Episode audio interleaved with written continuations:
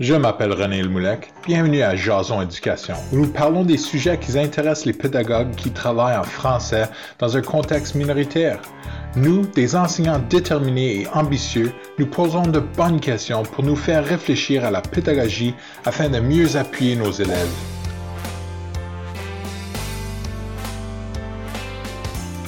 Salut tout le monde, je suis Juelle. Ça fait longtemps depuis que je cherche des podcasts sur l'éducation en français dans un contexte minoritaire. J'en ai pas trouvé, donc j'ai décidé d'en créer un. Bienvenue à Jason Éducation.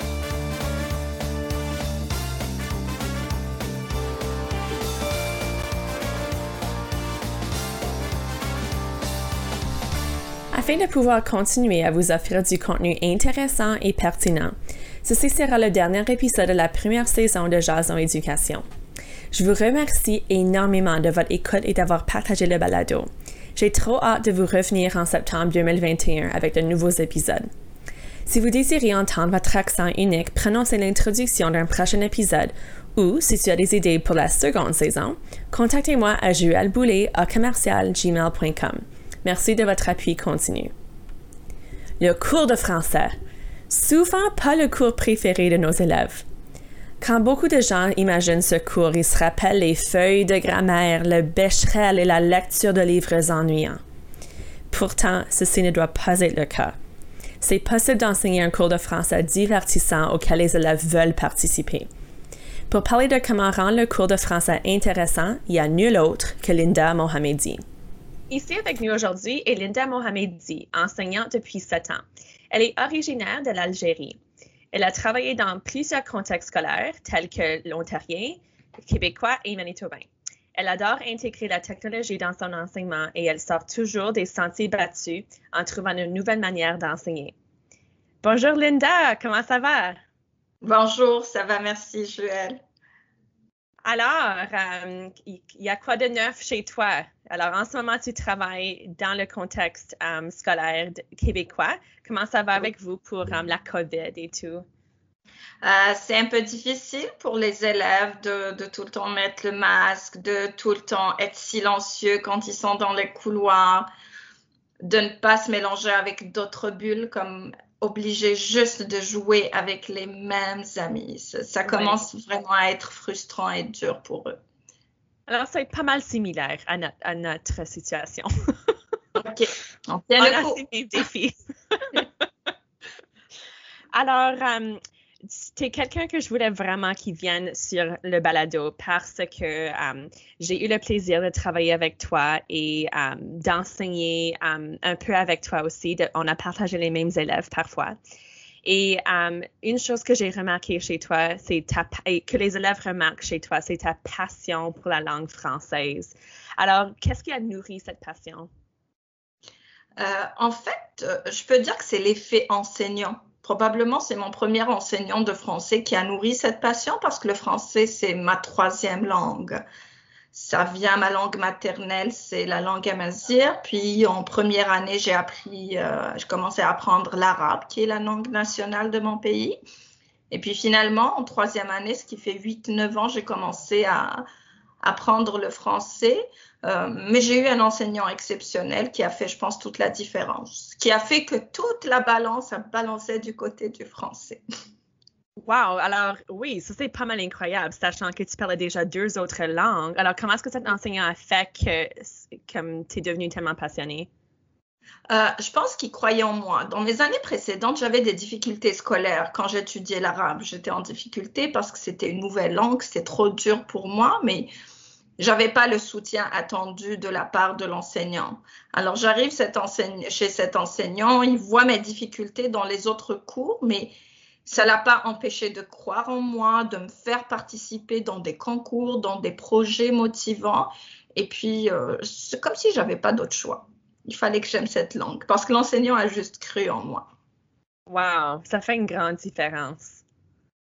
En effet. Euh, l'effet enseignant est, très, très important. Oui. Um, alors, je pense qu'une fois, tu m'as partagé que tu as beaucoup appris le français aussi par les bandes dessinées. Oh oui.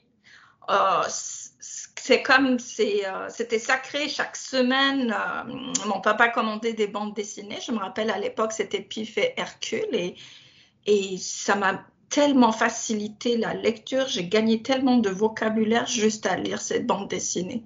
Euh, c'est pour ça qu'aujourd'hui, quand un de mes élèves est juste n'aime pas lire, je lui dis OK, qu'est-ce que tu aimes lire? Oh, juste des bandes dessinées. Pas grave, ramène-les-moi, on va voir ça ensemble à mon, avis, pour quelqu'un qui n'aime pas trop lire, c'est euh, vraiment l'approche à aborder. Qu'est-ce que tu aimes lire? Ramène-le et on le lit.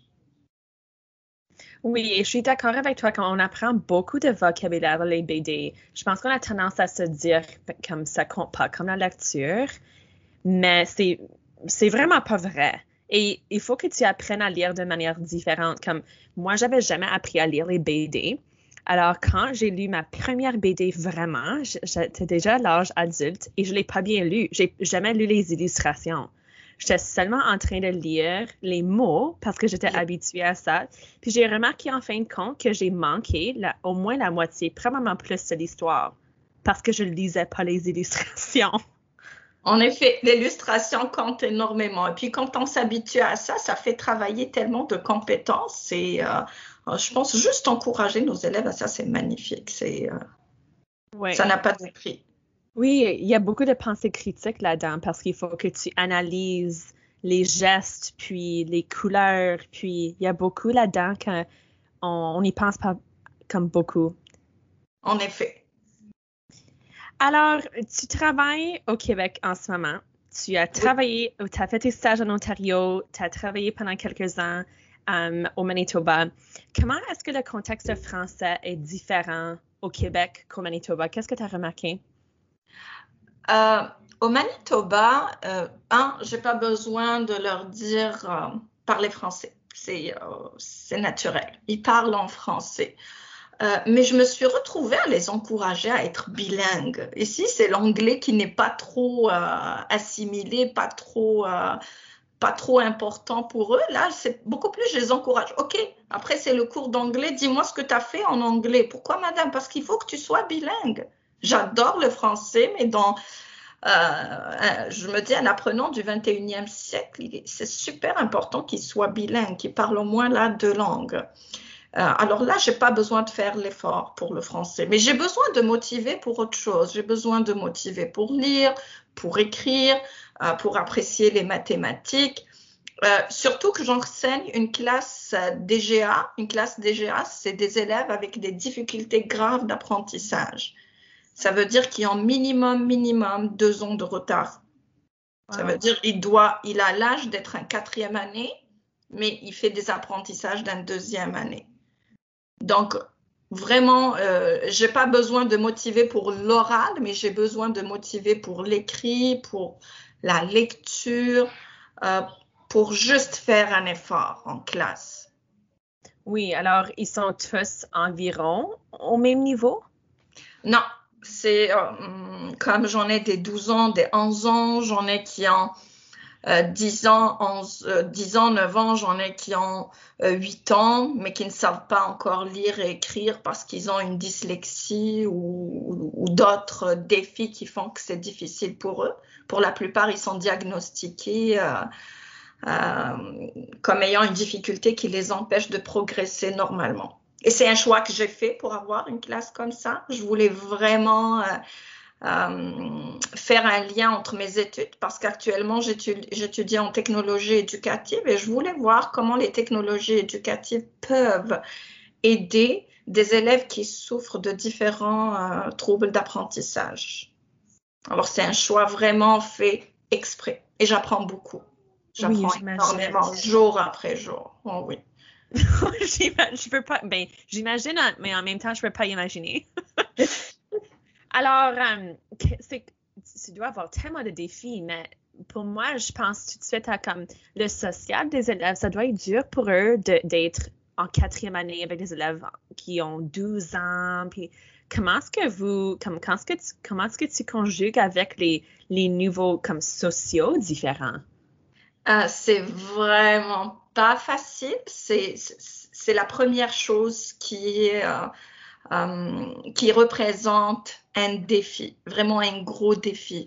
Euh, exemple, un, jeune homme de 12 ans qui n'arrive pas à comprendre le comportement enfantin de quelqu'un qui a 8 ans. C'est pas facile pour lui. Alors, on essaie de créer comme euh, une culture de groupe, on essaie de créer une homogénéité. Je responsabilise les grands par rapport aux petits, il faut protéger. Euh, je dis aux petits, le grand, c'est un exemple, fait comme il fait. Je renforce beaucoup, énormément de renforcement positif.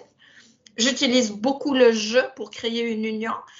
Euh, euh, exemple, euh, ils font de belles choses et puis on s'organise des jeux en classe comme la chaise musicale ou le bottle flip, des choses comme ça, juste pour leur permettre de jouer ensemble, d'être ensemble et de s'accepter.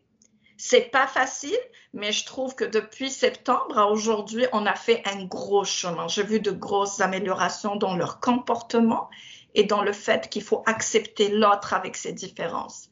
Et puis, on parle beaucoup de, nos différences. Exemple, j'ai une élève dyslexique qui ne sait pas lire et qui était trop euh, gênée par rapport au fait de ne pas pouvoir lire, juste avec des technologies éducatives comme avec euh, un ordinateur qui lui lit ou une synthèse vocale et toute autre chose.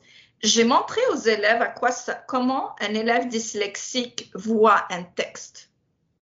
Je leur dis, OK, voilà comment tel élève voit le texte des lettres toutes mélangées. Et puis c'est comme, oh mon Dieu. Donc si elle lit un mot, elle est bonne parce qu'eux, ils n'ont pas pu lire un mot quand le texte était tout mélangé. Donc, et puis depuis ce jour-là, dès qu'elle lit un mot, tout le monde l'applaudit. Alors ça crée comme une confiance, une certaine union, un soutien aux autres. OK, lui, il n'est pas capable de bien écrire un mot parce qu'il est dysorthographique. Donc, des fois, ils me disent, Madame, tu as oublié de donner à tel élève l'ordinateur. Tu te rappelles qu'il ne peut pas écrire oh. Oui, alors ça crée une empathie, une entraide, une certaine tolérance. Et puis, c'est à partir de là que les liens commencent.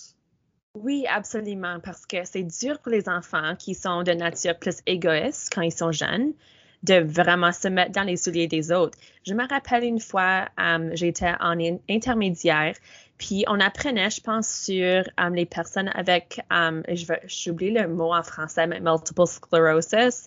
Mm-hmm. alors, ils ont des problèmes avec leur leur connexion, puis ça affecte leur mouvement et tout. Puis on devait nous attacher les souliers avec des boss parce que ça, ça donnait comme le même effet des personnes qui ont pas, qui peuvent pas bouger leurs doigts puis ont pas une articulation um, aussi um, comme forte dans leurs mains. Puis je me rappelle toujours de ça parce que ça, ça, démontrait tellement bien comment ça, ça pouvait être pour l'autre. Alors, j'adore ça. Est-ce que tu avais fait ça avec d'autres exemples aussi, comme euh, oui, alors ça, c'est pour ceux, exemple, pour les dyslexiques qui ont de la difficulté pour euh, lire. Et puis, j'en ai fait pour les TDAH. J'en ai comme cinq élèves qui sont TDAH. Euh, euh, mes TDAH du style impossible de s'asseoir là. Et puis, je dis aux élèves, voilà, je vous montre un reportage, une vidéo sur un élève TDAH, comment ça se passe pour lui, les apprentissages? Donc, si lui, je lui permets de bouger, de se lever, de sortir plus souvent, c'est parce qu'il est comme ça. Je leur fais même un périmètre là en classe avec du tape. C'est leur territoire, ils peuvent bouger, se lever, faire des mouvements, faire des choses, mais je ne le permets pas aux autres parce qu'on n'a pas l'espace pour. je leur dis voilà pourquoi lui je le permets et pour que et pour toi c'est pas possible. Il euh, y en a qui font comme euh, des bruits, juste des bruits, des tics comme ça. Et puis j'explique clairement, je demande à l'élève de venir au tableau et de dire est-ce qu'il le fait exprès ou ça vient tout seul? Oh, je le fais pas exprès, je me soigne même pour ça. Ça imite les autres, je, ça évite aux autres de l'imiter de faire comme lui, de faire parce que des fois il pense qu'il fait juste le clown. Non, il fait pas le mm-hmm. clown, il n'a pas le choix. Alors c'est comme si on est, on est, ils sont tous au courant que chacun a ses défis et puis chacun respecte le, fait que l'autre est différent et puis chacun sait qu'il peut pas avoir les mêmes, euh, pas les privilèges, mais apprendre dans le même contexte que l'autre parce que lui, il peut juste se concentrer en s'asseyant à sa place et que l'autre, il doit faire debout, il doit marcher, il doit sortir plus souvent. je trouve que depuis comme de septembre à aujourd'hui, énormément d'empathie s'est développée dans mon groupe. En septembre, là, c'était comme oh, oh. je peux pas imaginer. Mais wow, comme ça c'est ça c'est quelque chose qui va rester avec eux toute leur vie. Ils vont se rappeler de comment ça, ça pourrait être pour d'autres personnes, puis ils vont avoir cette empathie qui euh, qui sera même plus comme ce serait euh, euh, ça aura un lien, pardon, je peux pas trouver mes mots, ça aura un lien avec beaucoup d'autres difficultés de personnes autour d'eux autres. En effet. Pas mal cool. Alors, euh, je voulais, euh, comme c'est super intéressant de comment tu inclus, tu fais une éducation inclusive dans sa salle de classe. Et um, une autre raison pour laquelle je voulais que tu viennes, c'est que de nous parler beaucoup de comment tu rends le cours de français intéressant. Parce qu'au Manitoba, on est dans un contexte de langue minoritaire. Et nos élèves, souvent, chez, à notre école, ils retournent à la maison, puis aussitôt que la cloche sonne, ils parlent en anglais. Ou aussitôt que l'enseignant ne les écoute plus, ils parlent en anglais. Mais dans ta salle de classe, tu as, créé ce climat comme très similaire au, um, de celui dont tu parles en ce moment. Um, tu as créé un climat de classe qui a fait vouloir parler en français. Alors, comment est-ce que tu as fait ça? ce qui se passe quand j'ai une classe, comme quand j'ai un élève, je vois où il est. Je l'imagine, OK, il est là je veux le mener ici. Je veux le mener, exemple, c'est un élève de sixième année, fin sixième, il doit faire ça. Et ce qui se passe entre les deux, ça m'appartient. Je vois rarement, rarement un programme d'études comment il me dit d'enseigner quelque chose. Rarement. Je pense que c'est euh, quand je suis vraiment crevée, aucune idée. Euh, mois de juin, il n'y a plus rien à faire, euh, il n'y a plus d'énergie. Là, oh, peut-être je vais voir ici ce qu'on me propose. Sinon, j'essaye comme de voir, comment cet élève-là aime euh, les jeux vidéo. OK, comment lui faire pratiquer le français tout en, euh, le motivant à utiliser les jeux vidéo? Euh, exemple, quand j'étais à Roméo Dallaire, et je le fais jusqu'à aujourd'hui, j'ai invité les élèves à faire, à créer des jeux sur Scratch. Tu crées des jeux sur Scratch. Un, le jeu, il faut qu'il soit en français. Deux, il faut que je t'entende parler en français parce que tu dois représenter l'image de ce jeu que tu crées. Une de ces grandes valeurs, ce jeu-là, c'est que ce soit en français parce qu'on n'a pas beaucoup de jeux francophones. Alors, c'est comme, oh, je le responsabilise. OK, donc je suis responsable de faire ça et il faut que ça se fasse en français.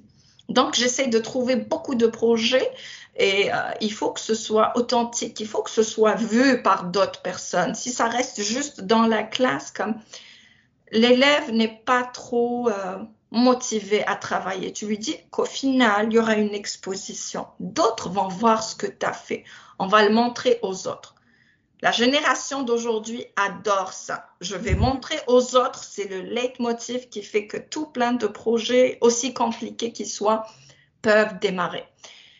Et puis, je crois en mes élèves, même s'ils m'arrivent en début d'année détruits, euh, pas capables d'écrire, pas capables de lire, je trouve le moyen de le faire arriver à point B, de point A à point B, euh, sans qu'il ait à vivre tous ces défis, toute cette frustration et je le félicite énormément. Donc, beaucoup de renforcement positif.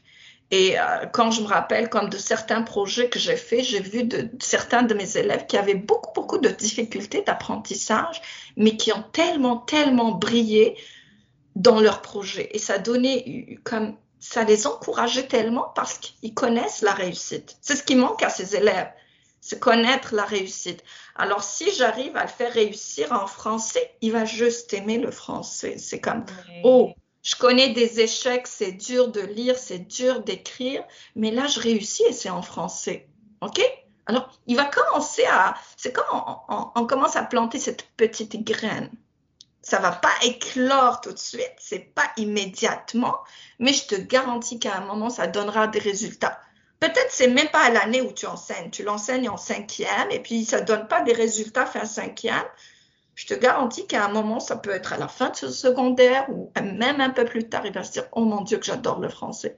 Parce que je me rappelle que j'ai eu des moments positifs juste avec cette langue. Alors c'est vraiment ça.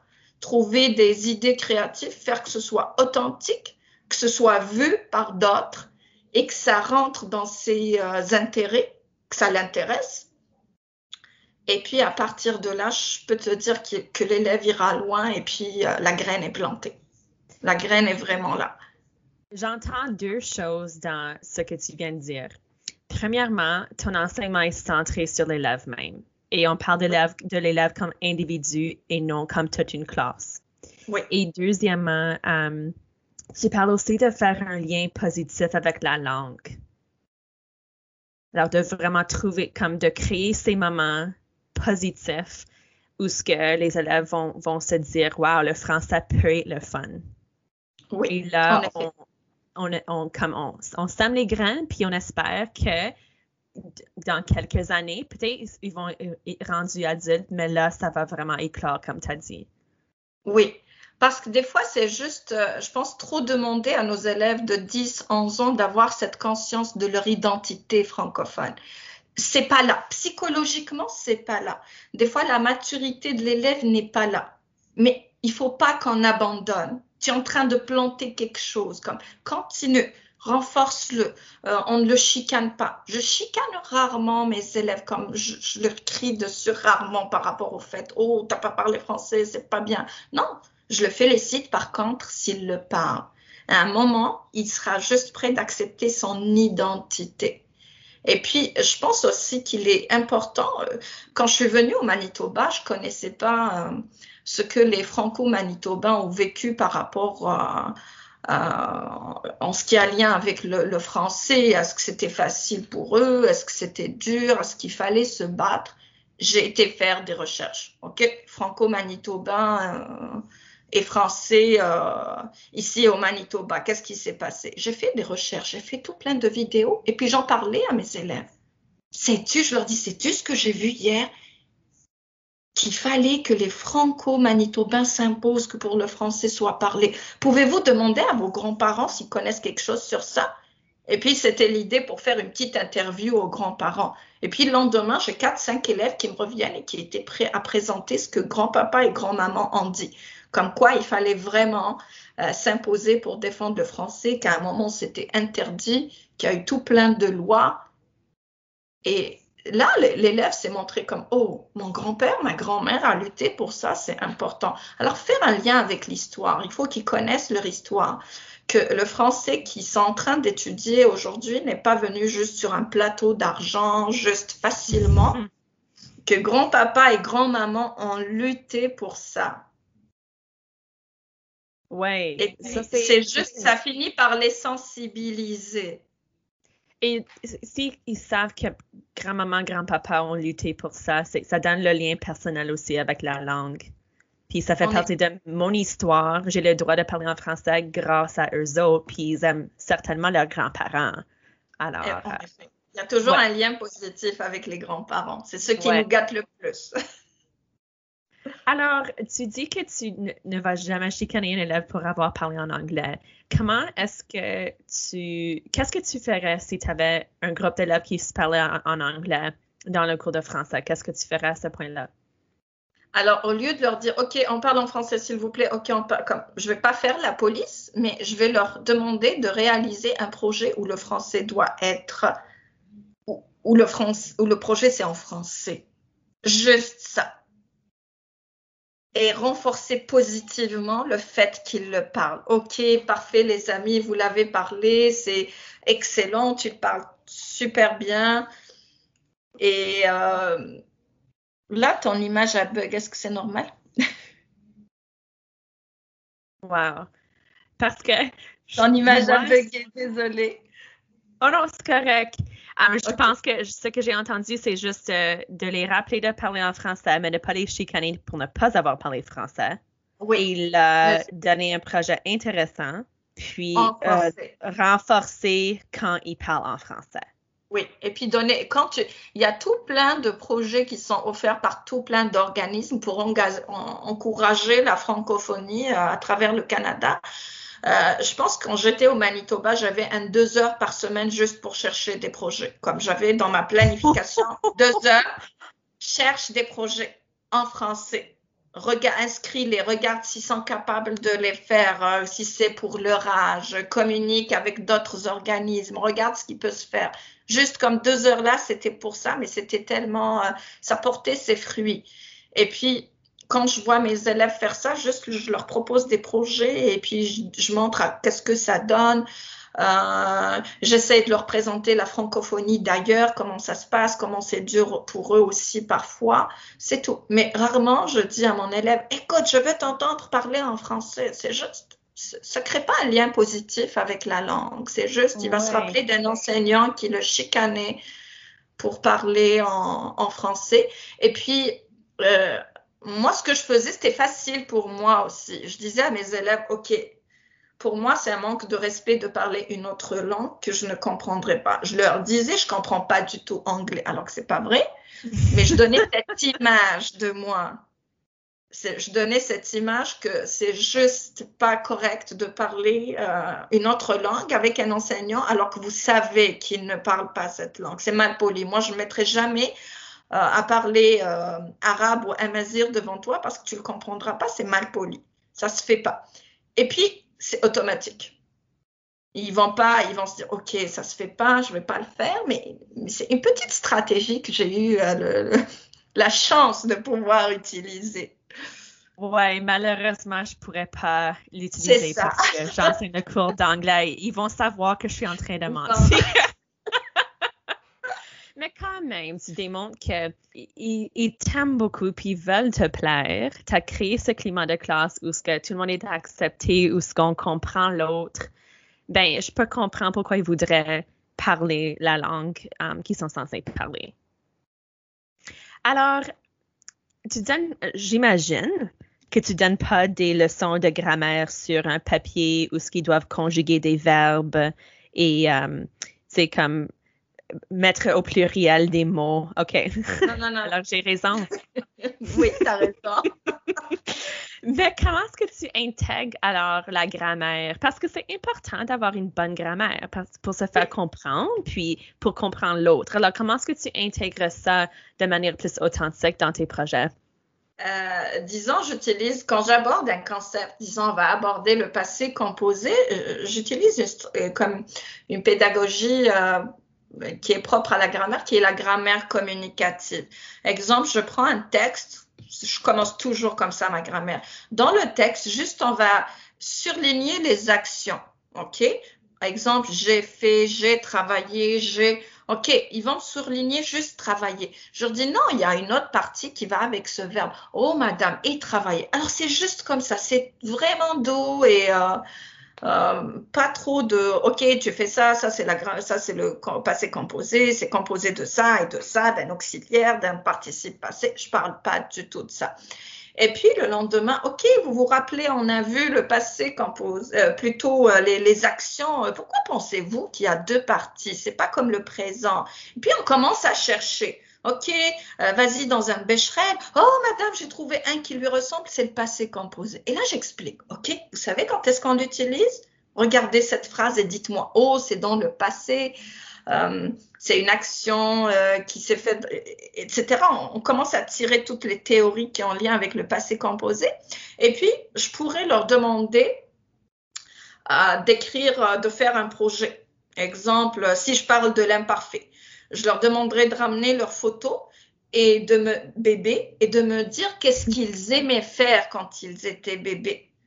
Quand j'étais petit, je mangeais tout le temps des pois cassés. Euh, je criais tout le temps selon maman. Comme on le fait de cette façon avec une de leurs photos affichées.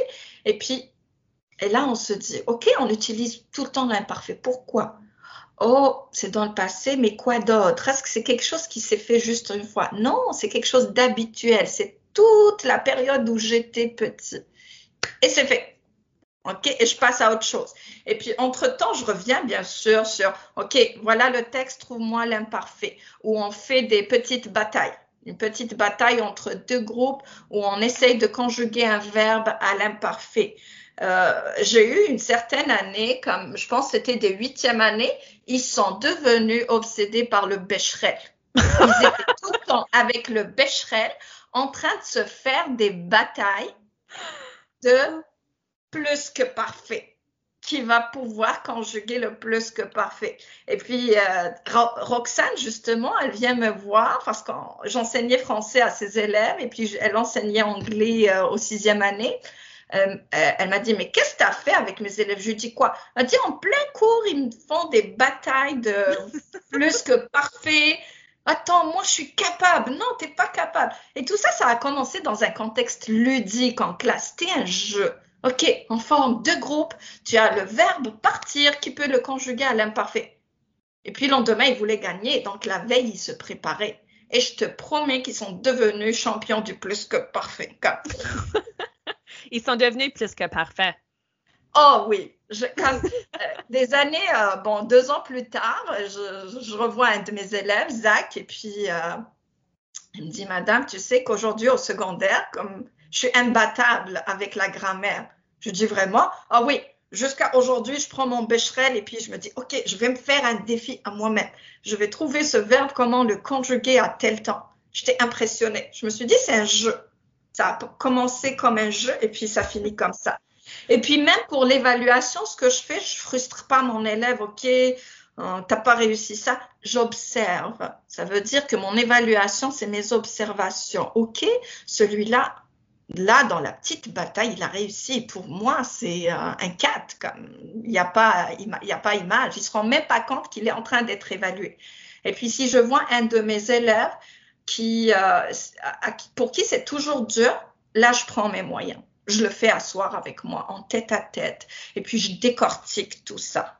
Et on le revoit ensemble. Mais en général, ça marche et ça laisse pas une mauvaise idée de la fameuse grammaire, la fameuse conjugaison. Ouais, exact. Wow. Ça, c'est tellement drôle que tes élèves ont fait des batailles de bécherel. Oui. Euh, je pense pas que c'est normal.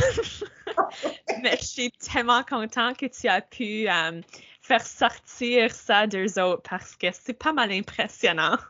Oui, moi-même, j'étais impressionnée, comme j'imaginais pas que ça irait aussi loin.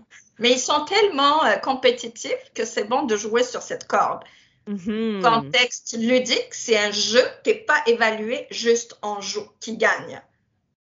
Et puis, ça super bien. La veille, ils se préparent, ils font tout plein d'efforts et puis entre groupes, ils se disent, écoute, demain, tu révises. Comme ce soir, tu n'as pas intérêt à dormir. Révise, demain, on veut gagner.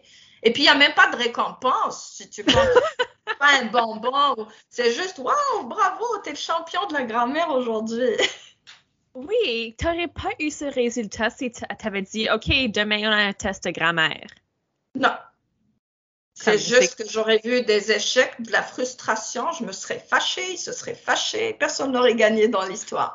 Donc, contexte ludique, il n'y a pas mieux. Avec des jeux, des jeux, découvre-le dans le texte. Écris-moi quelque chose qui a lien avec toi en utilisant l'imparfait. Pourquoi penses-tu qu'on l'utilise? Oh, c'est dans le passé, c'est habituel. OK, donc c'est pour ça. Et puis, on pratique même, je, leur disais un truc comme la terminaison de l'imparfait avec la troisième personne euh, du pluriel, il ou elle. Je leur disais, A-I-E-N-T, ça me fait du bien quand je dis A-I-E-N-T. Comme c'était la partie la plus difficile à retenir, ils jouaient ou je leur dis, les amis, aujourd'hui, j'étais stressée. Pour me déstresser, je disais A-I-E-N-T. Ils commençaient tous à pratiquer A-I-E-N-T. Ils sont tellement naïfs à un certain âge, tellement chauds qu'ils croient à tout ça. J'utilise encore la stratégie du A-I-E-N-T cette année. Je leur dis, ça, je me sens pas bien. Alors pendant une journée, on fait un 5 minutes de A-I-E-N-T, A-I-E-N-T. Lendemain, je leur montre l'imparfait. OK, regardez les terminaisons. Je les mets en rouge, les terminaisons. Madame, regarde A-I-E-N-T, c'est avec la troisième personne du pluriel. Oh mon Dieu, si je savais que c'était là, je n'ai même pas fait attention. Mais moi, tout était programmé la veille. Et puis je leur dis, regardez les autres terminaisons qui me font du bien, comme AIS, AIS, AIT. Ça devient un jeu. Alors, tu as comme éveillé l'intérêt avant de leur présenter le verbe. Oui, sous forme de jeu, de quelque chose de drôle. Euh, les enfants aiment tellement savoir sur nous des choses qui nous font du bien, comme on n'est pas juste là l'enseignant qui enseigne, comme j'aime partager des choses avec eux, alors quand je, leur, je me mets à, leur raconter ce que j'aime faire ou ce qui me fait du bien, ils écoutent. Wow. tu m'inspires tellement et tu m'inspirais aussi quand on travaillait ensemble. Puis, wow, um, je sais, sais même pas quoi te demander en ce moment parce que je suis comme, t'es tellement, t'es devenue tellement une bonne enseignante, comme vraiment là. Um, As-tu d'autres choses, d'autres stratégies que tu as utilisées pour um, juste les faire parler en français qui ont été des succès? Euh, je pense intégrer les nouvelles technologies. C'est tellement, tellement euh, motivant pour eux. C'est nouveau, ça crée quelque chose de nouveau. Exemple, j'ai déjà utilisé Flipgrid. Alors, tu te rappelles peut-être, on l'utilisait, euh, je ne me rappelle plus à quelle année, mais on l'utilisait. Ah, je pense mais, avec mes élèves de cinquième. Oui, alors, ils avaient la possibilité de parler en français, de partager une vidéo qui va être vue par d'autres personnes et puis des commentaires peuvent être faits. Euh, ça peut être tout plein d'idées. Ça peut être faire des podcasts quand tu en as des plus grands. C'est faire des podcasts. Euh, actuellement, euh, j'ai un de mes élèves extrêmement, dans mon école actuelle, extrêmement démotivé, comme un enfant de 12 ans qui est toujours avec des petits en classe, qui a beaucoup de difficultés, beaucoup plus euh, en motivation, que ce soit lire ou écrire ou autre chose, alors qu'il a des compétences. C'est juste que le pauvre a vécu tellement de situations qui ont fait qu'il a perdu tout goût à l'école. Je lui ai dit, qu'est-ce que tu veux faire? Moi, je veux que tu apprennes. Je veux que tu apprennes des choses. Comment veux-tu le faire? Il m'a dit, euh, Madame, je suis tannée de l'école, je suis tannée de ça, je veux plus de ça, je veux juste aller à la maison. Ok, je dirais, je lui ai dit, est-ce que tu veux parler de ça dans un blog? Il m'a dit, quoi? Un blog? Oui. Tu vas parler de Qu'est-ce qui se passe entre le primaire et le secondaire? Comment la vie est difficile à la dernière année du primaire? Parce qu'année prochaine, ils s'en vont au secondaire. Et eh bien, il a commencé à faire un blog sur ça, qu'on partage avec les autres élèves et qui peuvent lire. Il n'est pas en train d'apprendre comme les autres, mais c'est juste il fallait trouver un moyen où j'ai lié les nouvelles technologies à ça, créer un blog, avoir un ordinateur et puis le faire travailler. Et je te promets que c'est un de mes élèves les plus démotivés au monde de toute ma carrière, c'est le plus démotivé. Il est en train d'écrire. Il est en train de chercher des idées. Et, et, puis je lui dit, il n'y a pas de limite pour tes idées, c'est ton blog. Je te jugerai pas pour ça. Je lui dis, exemple, si tu me dis, euh, euh, Madame Linda est difficile avec moi, je l'accepterai, c'est ton blog, c'est à toi, c'est personnel. Elle m'a dit non, madame, je ne mettrai pas ça, sinon à un moment, je sais que tu seras, tu voudras te venger. Je lui dis mais non. c'est un peu ça. Alors, faire le lien avec les nouvelles technologies, avec cette nouvelle génération, ça marche tellement bien parce qu'il y a l'effet du nouveau, il y a l'effet de l'intérêt. Euh, à un moment, j'espère que dernièrement, j'ai fait, euh, dans mon cours à l'université, j'ai fait une recherche sur l'effet de la réalité virtuelle, par exemple, et c'est tellement magique. Comme euh, si tu peux t'offrir le matériel et puis faire voyager tes élèves juste dans une euh, ville française, euh, plutôt francophone, pas forcément française, une ville francophone, visiter, euh, avoir la possibilité de communiquer en français. Alors, il y a tout plein d'idées qui se développent, euh, juste on tient le coup pour que les frais ne soient pas trop élevés pour les écoles pour avoir accès à cela. Et, euh, et, puis voilà, mais vraiment faire le lien entre toutes ces choses, entre motiver l'élève, créer un bon lien avec lui, faire que ce soit ludique, que ce soit que tout apprentissage soit une aventure fabuleuse. C'est comme ça quand on planifie. Qu'est-ce qui fera que cette aventure sera fabuleuse pour mon élève? Et puis, euh, les nouvelles technologies quand on peut. Ça motive vraiment tellement. Est-ce que tu trouves que toujours trouver de quoi qui est neuf, um, est-ce que tu trouves que ça um, t'enlève beaucoup d'énergie? Comme comment ça fait pour ta planification, puis comment ça a un impact sur toi-même comme enseignant? Euh, je pense que c'est une seconde nature pour moi. J'ai toujours été très, très curieuse de ça, de voir les nouveautés, de voir ce qu'il y a de neuf qui se fait. C'est devenu aujourd'hui comme naturel c'est une partie prenante de ma planification et ça m'enlève, quand tes élèves sont motivés, qu'ils aiment un projet, tu as la paix pour longtemps. Mm-hmm. au lieu de chaque jour planifier, d'essayer de motiver, d'essayer de ramener tes élèves à la tâche, les faire travailler, trouver des idées nouvelles qui te prendraient un deux heures par semaine, finalement réduirait ta tâche parce qu'ils sont à la tâche, ils sont appliqués, ils sont motivés, ils veulent réussir. Alors, au lieu de se battre tous les jours avec cet élève, un projet comme par 15 jours, par un mois, et ça fait l'affaire. Et tu l'as à la tâche. Alors, c'est un investissement de ton temps que tu es en train de faire. Oui. oui Alors, au niveau de la planification, c'est un peu plus demandant au début, mais là, tu as des élèves qui ne veulent pas changer de cours parce qu'ils veulent rester avec toi et travailler. C'est ça. Alors, tu, ils sont motivés, donc tu as, moins géré ta classe. Tu as, au, final, tu travailles moins.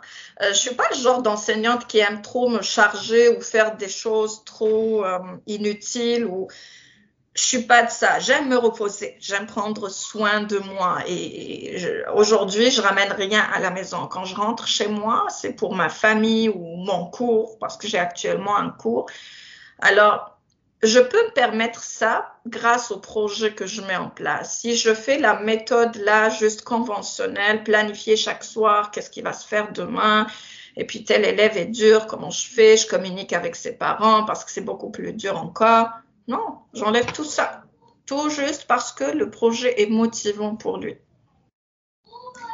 Oui, c'est intéressant.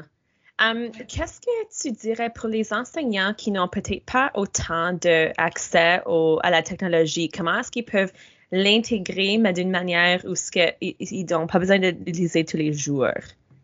Je sais, comme euh, chez, à notre école, on, a hum, comme un appareil par trois élèves.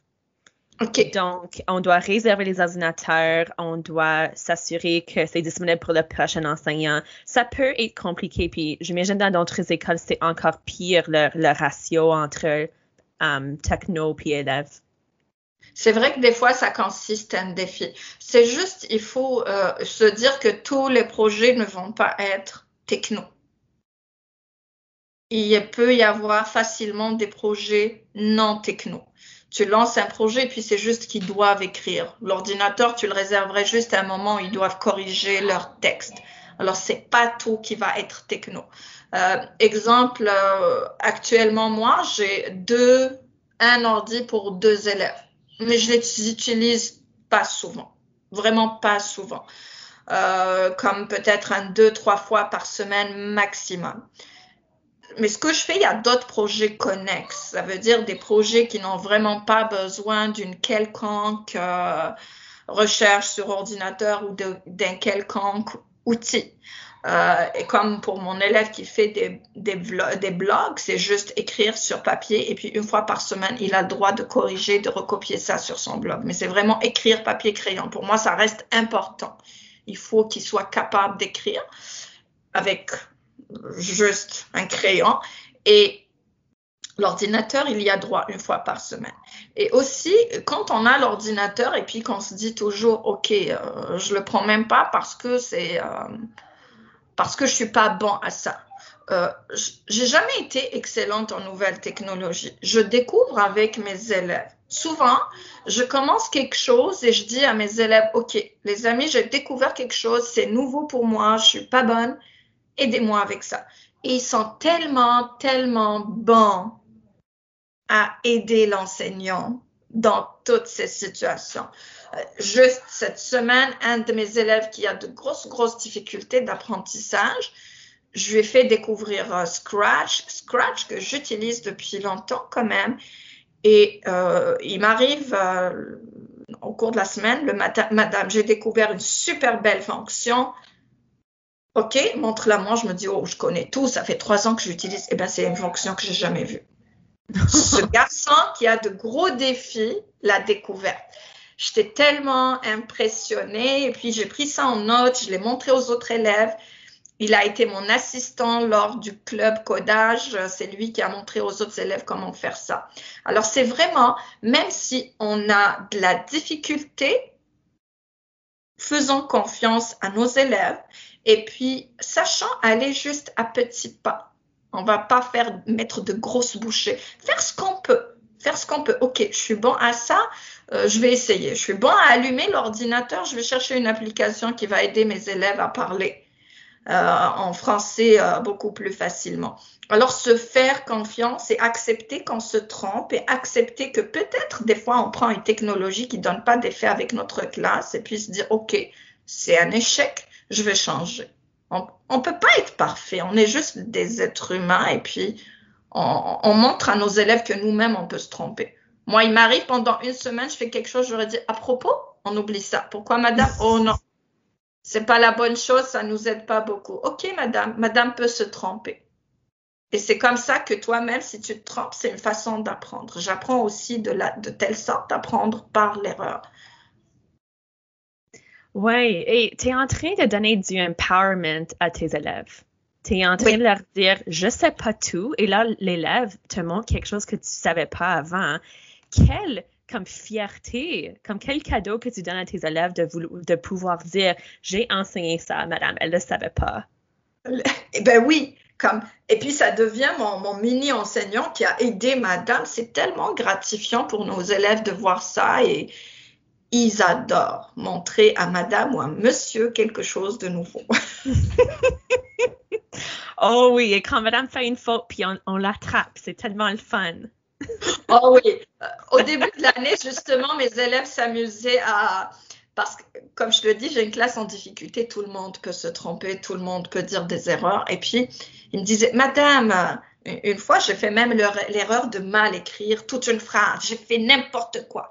Ils m'ont dit, Madame, c'est toi qui vas nous enseigner toute l'année. Oui, pourquoi? As-tu vu ta phrase, Madame? J'aurais dit, je sais, mais je fais exprès. Mais j'aurais aimé que tu me le dises différemment, pas devant tout le monde, que tu demandes les raisons. Je me suis sentie un peu humiliée. Et je leur dis, ça sera comme ça dans notre classe. On a tous des défis. Donc, si un fait une erreur et puis qu'on le dise devant tout le monde et on rit de lui, oh, pauvre de lui, il voudra plus parler. Et puis là, ils, se mettent, OK, donc madame peut se tromper, je peux lui dire, mais juste je la prends toute seule. Et puis des fois, ils viennent, madame, sais-tu que c'est pas comme ça? Que quand on affiche un film, tu fais le plein écran, sinon c'est pas intéressant, mais ils viennent me le dire toute seule. Oh. ils sont tellement mignons. wow. Ben, je pense que ça, c'est une excellente fin à notre épisode. Um, je te remercie de um, de ton engagement, de, de ton dévouement envers l'enseignement, puis l'enseignement inclusif que tu fais.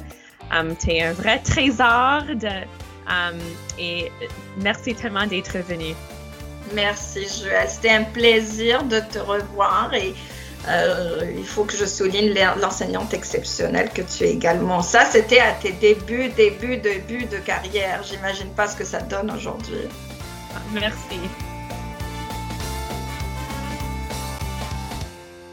Merci à Enval 91 FM pour l'appui, l'équipement et la diffusion des épisodes de Jason Éducation. Pour ne jamais manquer un épisode, abonnez-vous à Jason Éducation sur votre appli de balado préféré. Je vous invite également à évaluer le balado sur iTunes ou SoundCloud pour aider d'autres enseignants à améliorer leur pédagogie et appuyer leurs élèves.